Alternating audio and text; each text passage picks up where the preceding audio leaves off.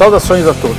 Bom, conforme prometido, vamos fazer alguns áudios curtos e hoje nós vamos falar sobre a nova instrução normativa do DENIT sobre cadastramento de rotas e de fluxos, onde eles previram uma, uh, um novo prazo, né? agora é 30 de setembro de cada ano, tem mais uma, um fôlego bom para o pessoal, e deixar alguns produtos de fora.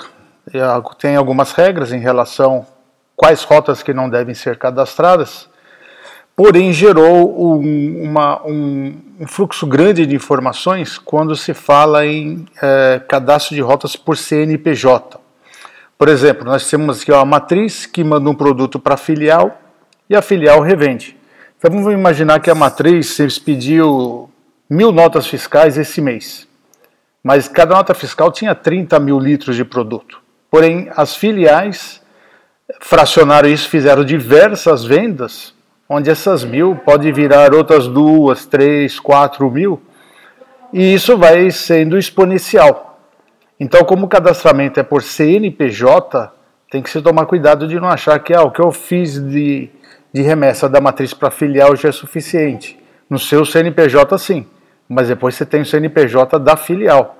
E o que a filial vendeu para outras empresas, né, para outros clientes, tem que ser cadastrado com o CNPJ da, da filial. Então isso se torna uma quantidade grande de, de informações. Né? Eu recebi de um cliente uma planilha de Excel e tinha 170 mil linhas, só do ano passado, 170 mil linhas, e era de São Paulo apenas. Então agora nós vamos avaliar to toda a venda nacional, porque o cadastro do, do é nacional. Nós vamos verificar o que, que dá para excluir, que a, a própria instrução normativa estabeleceu algumas regras de exclusão e vamos ver quantas mil linhas isso vai gerar de informações. Né?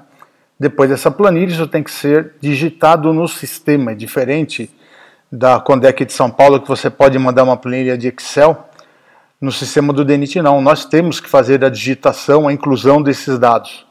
Então, vamos verificar com essa planilha quanto de dados, quanto de volume de informação isso vai ser adicionado ao sistema.